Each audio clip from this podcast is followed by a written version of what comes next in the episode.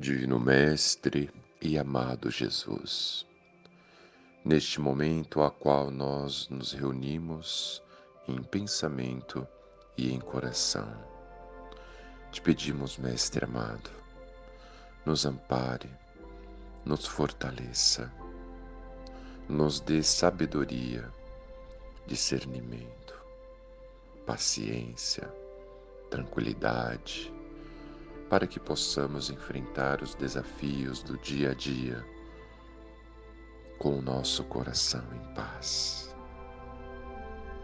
Amigos espirituais, falanges espirituais, equipe do Dr. Hans, esteja conosco para que possamos juntos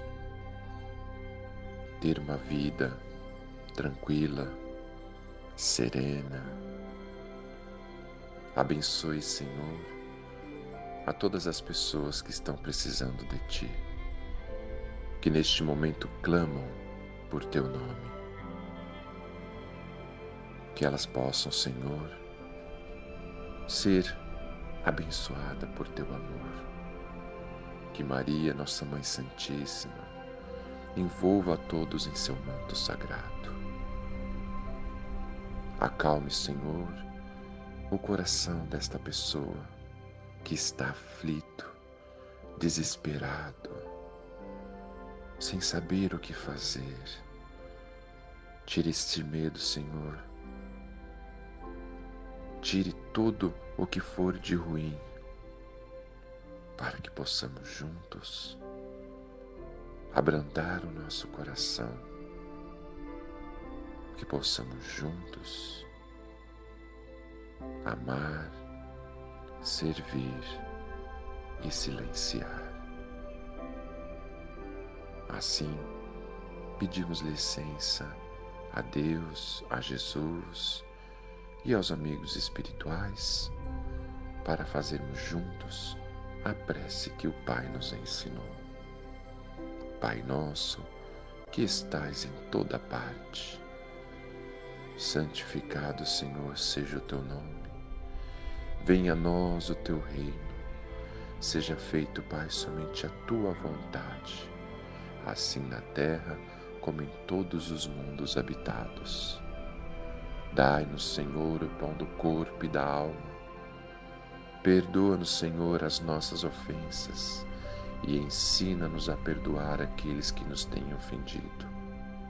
E não nos deixeis cair nas tentações dos maus espíritos e envia-nos os bons para nos proteger, porque vós sois o reino, o poder e a glória para todos sempre. Graças a Deus e graças a Jesus. Olá, tudo bem? Eu sou Alan, sou tarefeiro do Grupo Espírita Ceareiros da Boa Vontade e vou fazer com vocês a conversa de hoje Conversa que normalmente fazemos às quintas-feiras no Grupo Espírita Ceareiros da Boa Vontade e chamamos de palestra pública. Como não sou palestrante, é, decidi chamar de conversa, uma conversa que nós vamos fazer aqui entre amigos. Espero que os bons espíritos estejam conosco, que nos ajudem e que possam suscitar palavras de bondade, palavras de muito proveito para cada um de nós. Hoje a gente vai falar sobre o óbolo da viúva. O óbolo da viúva é aquela passagem do Evangelho em que Jesus. Vou ler aqui para a gente, tá?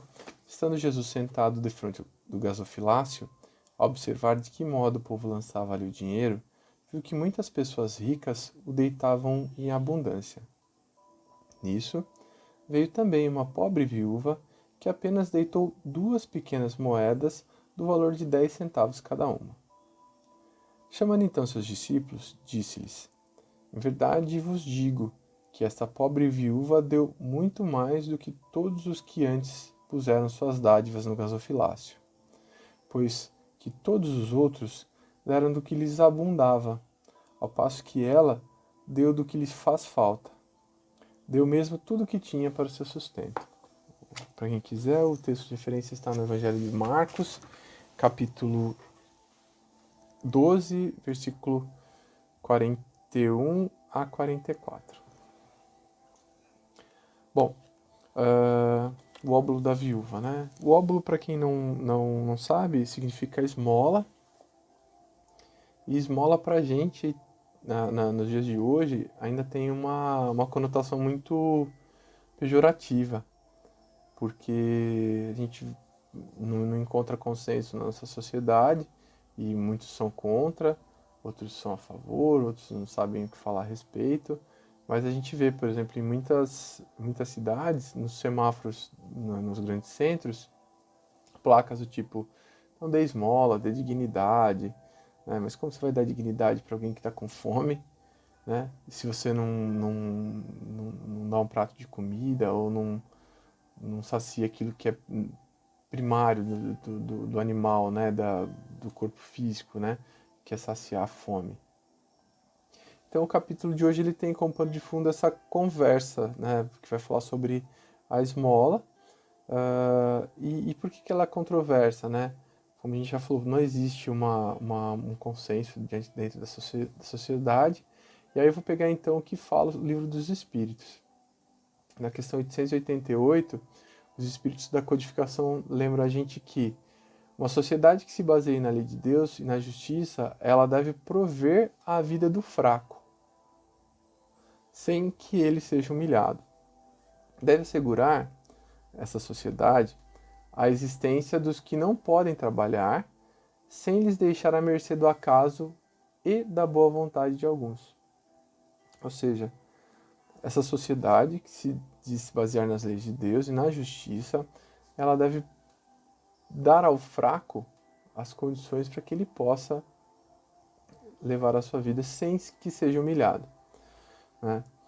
Sim, aí vocês podem até falar, mas a esmola é o melhor caminho?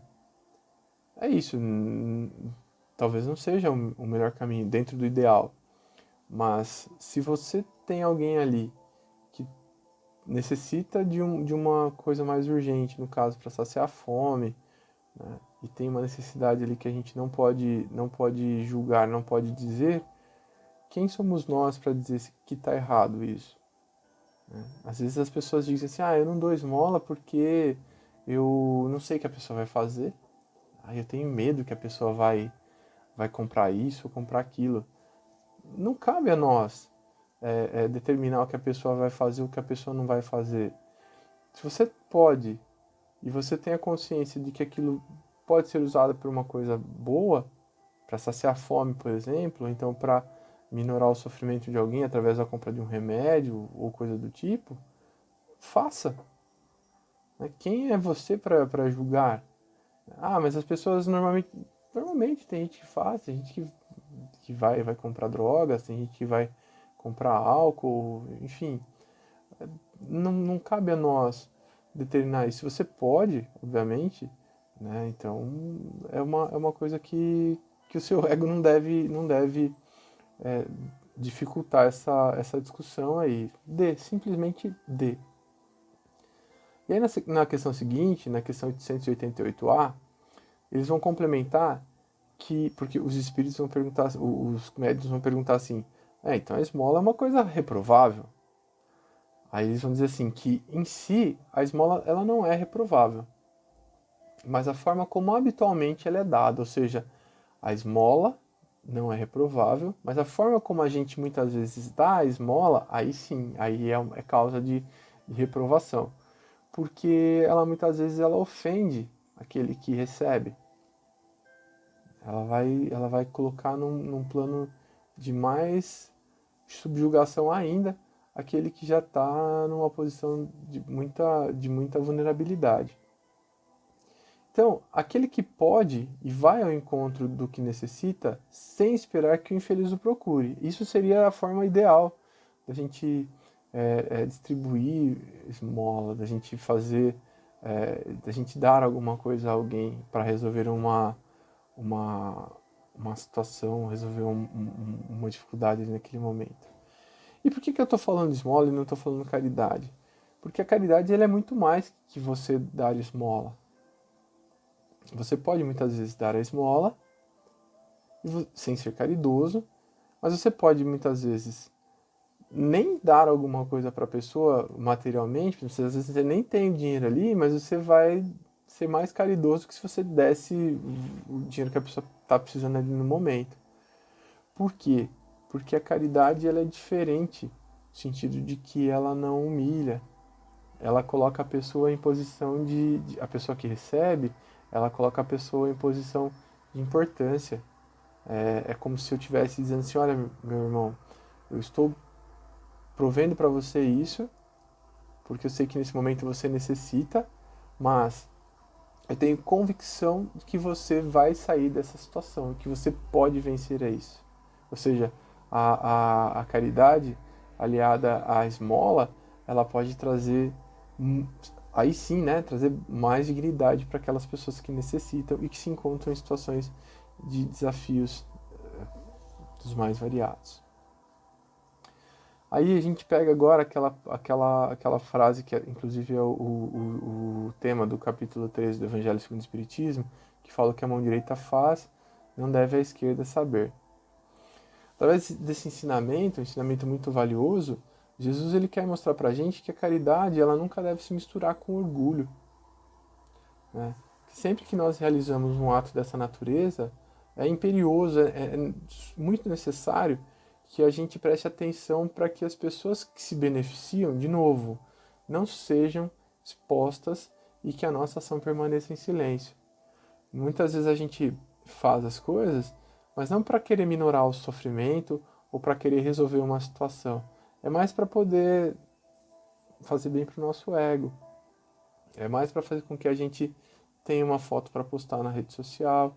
Tem muita gente que faz isso, pega, vai no asilo, doa uma cesta básica e tira foto, às vezes com, com as pessoas que são numa situação super vulnerável e mostra para todo mundo. E ainda coloca em cima no texto, fora da caridade não há salvação. Isso é um absurdo. Isso é absurdo porque, além de, de, de, de ir contra um princípio que Jesus nos ensina, que a, que a caridade deve ser silenciosa, ela vai dizer também para a gente que a gente é, está expondo pessoas a, uma situação desagradável. Né? Então, quando Jesus fala sobre isso, é para dizer que o orgulho ele não deve contaminar a caridade. Portanto, se você pratica um ato de caridade, mas você expõe a pessoa, você faz essa, essa divulgação ou nas redes sociais ou no meio da, da, das pessoas em que você vive, né? Você ajudou uma pessoa, um parente, uma, um, amigo querido, ah, tá vendo? eu ajudei a pessoa lá, ninguém estava ajudando a pessoa, eu fui lá dei uma cesta básica para a pessoa. Tá certo, você só, você só falou para as pessoas que que você está ajudando essa, esse ente querido, essa pessoa que necessita, e perder todo o valor da, da, da, da ação que você praticou. Portanto, a gente precisa prestar mais atenção. Né? Uh, a, a verdadeira caridade ela deve ser feita para ajudar pessoas e não para promover pessoas. E aí, como o próprio Evangelho nos lembra, o bem ele deve ser sempre modesto e silencioso. O cidadão de bem, a cidadã de bem, é aquele que é modesto e silencioso, que, faz as coisas sem necessidade de, de reconhecimento. E aí eu quero colocar para vocês uma, uma, uma reflexão sobre a caridade moral. A caridade material ela é muitas vezes importantíssima. É preciso que a gente, como a gente falou, que a gente dê àquele que não tem condição um pouco de, de, de humanidade, dignidade. Mas a gente às vezes fica pensando, ah, quando eu ficar rico, ah, quando eu tiver condição, eu quero ajudar um asilo, eu quero ajudar um orfanato, eu quero ajudar isso, eu quero ajudar aquilo. E a gente se esquece que agora, nesse momento, você pode estar com a sua conta no cheque especial. Tá? Você pode ajudar alguém. Não estou dizendo não estou dizendo ajudar alguém se complicando ainda mais financeiramente. Não é isso que eu estou dizendo.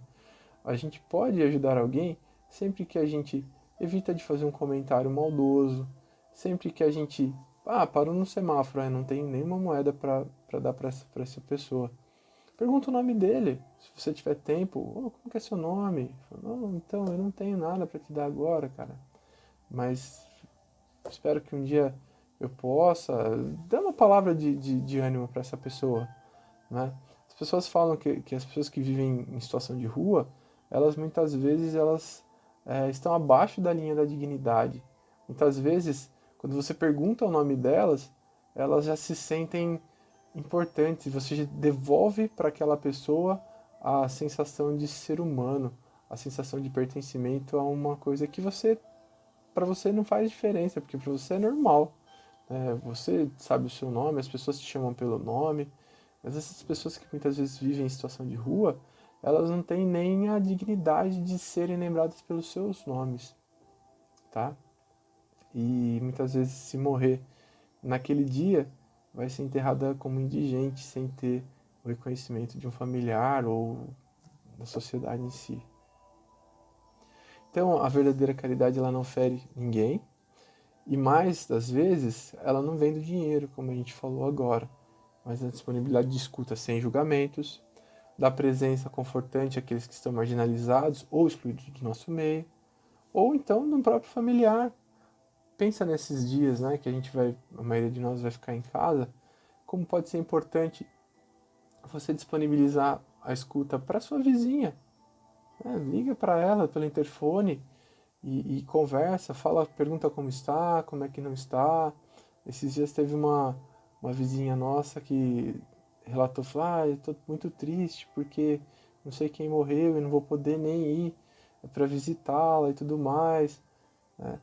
Quer dizer, uma pessoa dessa já está numa situação triste e, e, se a gente eh, deixar de escutar uma pessoa nessa situação, imagina como a tristeza vai aumentar. Então, essas situações elas aparecem para a gente a todo momento e basta que a gente queira é, é, aproveitá-las através de uma conversa, através de, da, da, disponibilidade da escuta. Né? Isso é muito importante. Isso também é caridade.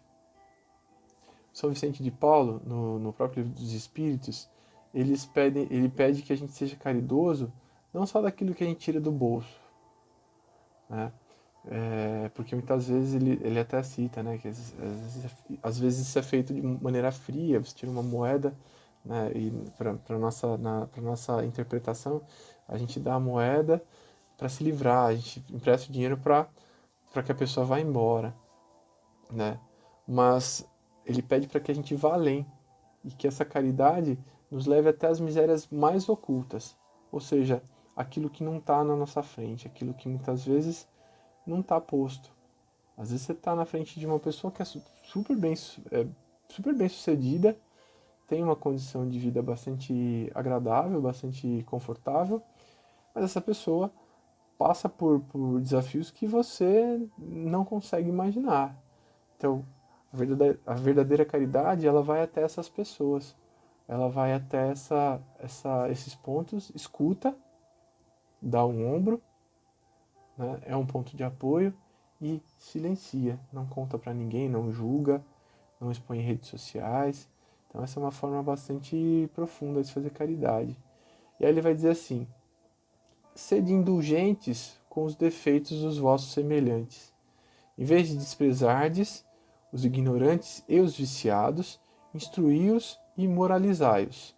Sede brandos e benevolentes para com tudo o que vos seja inferior mesmo para com os seres mais ínfimos da criação, e tereis obedecido à lei de Deus. Aí quando ele está falando aqui.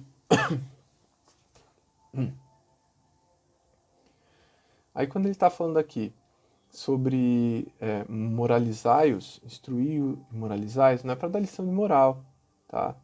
Não é para chegar e falar, tá vendo? Você fez isso, tá errado. Não é nada disso. É mais no sentido de levantá-los, de dizer assim, olha, você tem capacidade para para estar tá bem, você tem capacidade para ir adiante. Eu confio que esse, esse é só um, um, problema, só um desafio que apareceu agora na sua vida, mas você tem condições de resolvê-lo. Moralizar é nesse sentido, tá? Não é da lição de moral, não, porque muitas vezes, muitas vezes não, quase sempre a gente nunca tem condições para dizer ao outro aquilo que ele deve fazer. Às vezes a gente faz, a gente fala, mas isso não é o mais adequado, tá bom? E a gente está chegando ao final, já dando essa pequena reflexão. Vocês podem continuar aí na casa de vocês, com os familiares, discutindo um pouquinho mais, talvez até é, vendo, olha, ela falou isso, mas está errado, acho que é diferente. Não tem problema. Quando terminar essa, essa quarentena, pode, pode, a gente vai, pode, pode conversar, pode refletir sobre isso. Uh, pode também mandar um e-mail, a gente conversa, a gente vai, vai tirando as dúvidas e, e se a gente errar, a gente vai e é, reconhece o erro, claro, né? Mas eu gostaria de lembrar, na questão 886 do Livro dos Espíritos, que os médiuns perguntam para os espíritos assim: qual o verdadeiro sentido da palavra caridade, tal como entendia Jesus? Ou seja, o que, que quer dizer caridade segundo o entendimento de Jesus? Aí os espíritos vão dizer assim: olha, é isso benevolência para com todos, indulgência para as imperfeições dos outros, perdão das ofensas. Se você quiser, você pode anotar isso num papelzinho e levar na sua carteira. Sempre que você tiver ponto de estourar, ponto de. Você lê isso, olha. Então, o que, que Jesus entendia como caridade? Benevolência para com todos, indulgência para as imperfeições dos outros, e perdão das ofensas. Esses três pontos certamente vão ajudar e muito cada um de nós a lidar com os nossos desafios, a se reconhecer, a se olhar internamente e se perceber um pouco mais caridosos. O silêncio, como o próprio Chico falava, né? Chico Xavier falava assim que hum, eu não lembro exatamente como, mas era basicamente assim, que não há ato de maior caridade em você tendo toda a razão, você tendo todos os motivos para refutar a pessoa, você apenas silencia. Isso é o maior ato de caridade. Tá? Sendo assim, eu termino a nossa conversa de hoje. Espero que tenha sido bastante proveitoso para vocês. Para mim foi, foi demais. Eu consegui refletir sobre coisas que, que eu estava precisando. Eu espero que cada um de nós seja muito caridoso com os outros, mas também conosco também, que é importantíssimo que a gente seja caridoso para com a gente, que a gente consiga entender que nós estamos no processo de aprendizado, que a gente está no processo de construção e que se errou, tudo bem, levanta e continua o caminho. Ah, o erro é muito grave? Pede ajuda, pede desculpas, perdão e vamos para frente. Ah, o erro é irreparável? Não existe erro irreparável. Todo erro ele é reparável. Deus é um Pai justo e bondoso para cada um de nós. E certamente nos perdoa sempre, seguramente, aliás, nos perdoa sempre e sempre vai estar conosco. Portanto, peço que vocês é, fiquem em paz. Obrigado pela paciência e agradeço demais a, a atenção de vocês até agora, tá bom? Fiquem com Deus. Até mais. Neste momento, nós vamos pedir para que você coloque ao seu lado uma garrafa com água ou um copo com água, para que possamos juntos fazer a vibração, a fluidificação da água e a nossa prece de encerramento.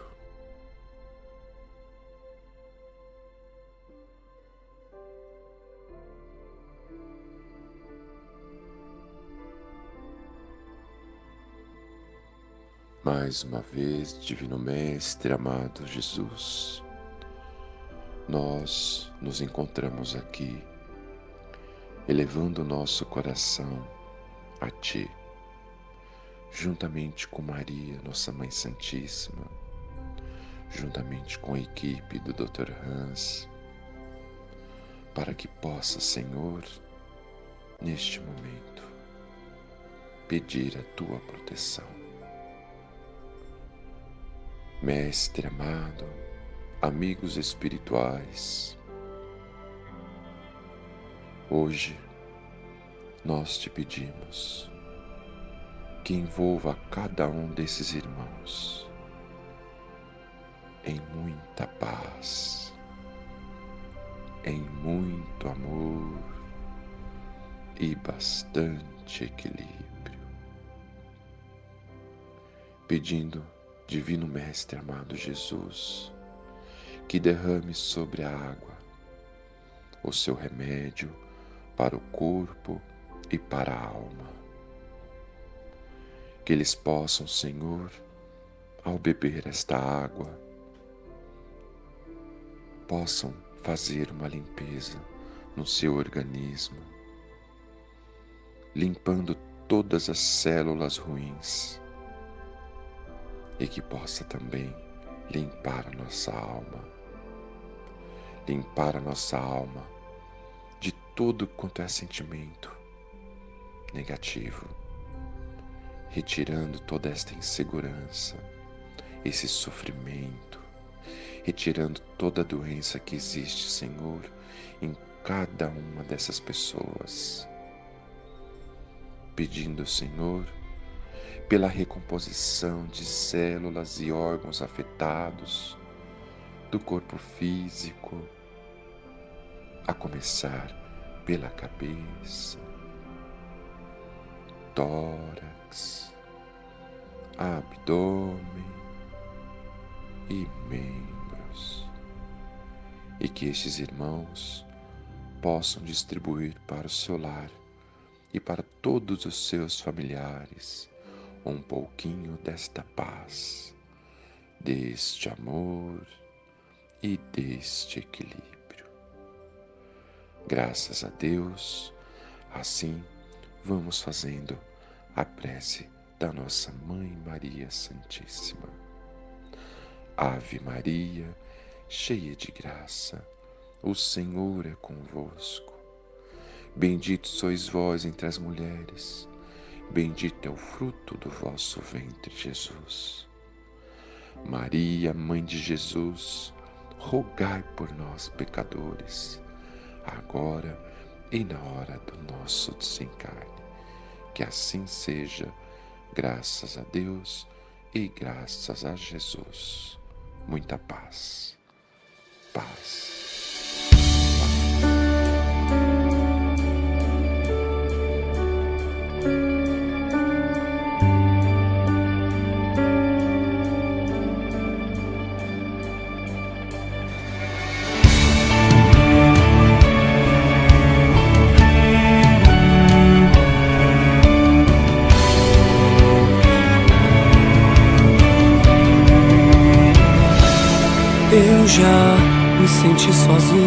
Mesmo cercado por uma multidão.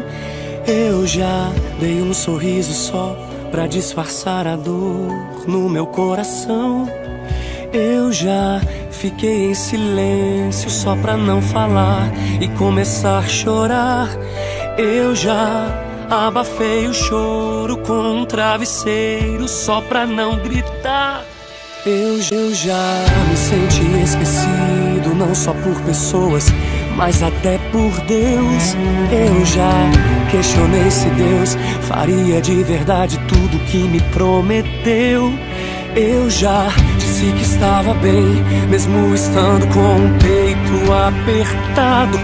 Eu já tive que cantar quando a vontade era só ficar calado. Mas sempre que olho para trás e vejo onde cheguei, vejo como Deus cuidou de mim, por isso eu não parei. Sem Ele eu não venceria tudo o que eu venci. Com minhas próprias forças eu não estaria aqui. quando esteve em silêncio foi para me ensinar. E quando testou meus limites, me fez avançar.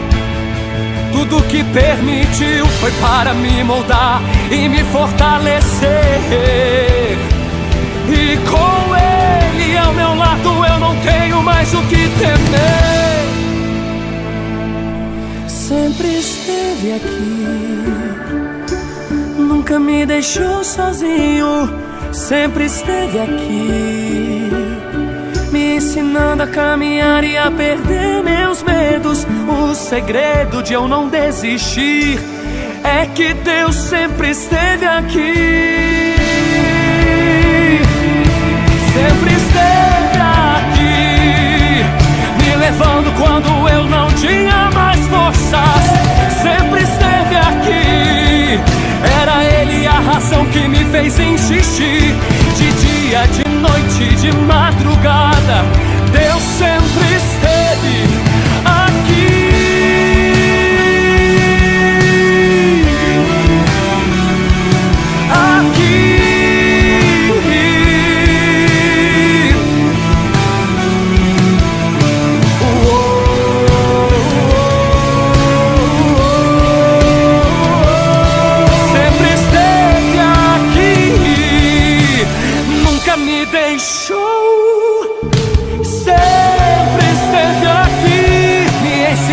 caminhar e a perder meus medos. O segredo de eu não desistir é que Deus sempre esteve aqui, sempre esteve aqui.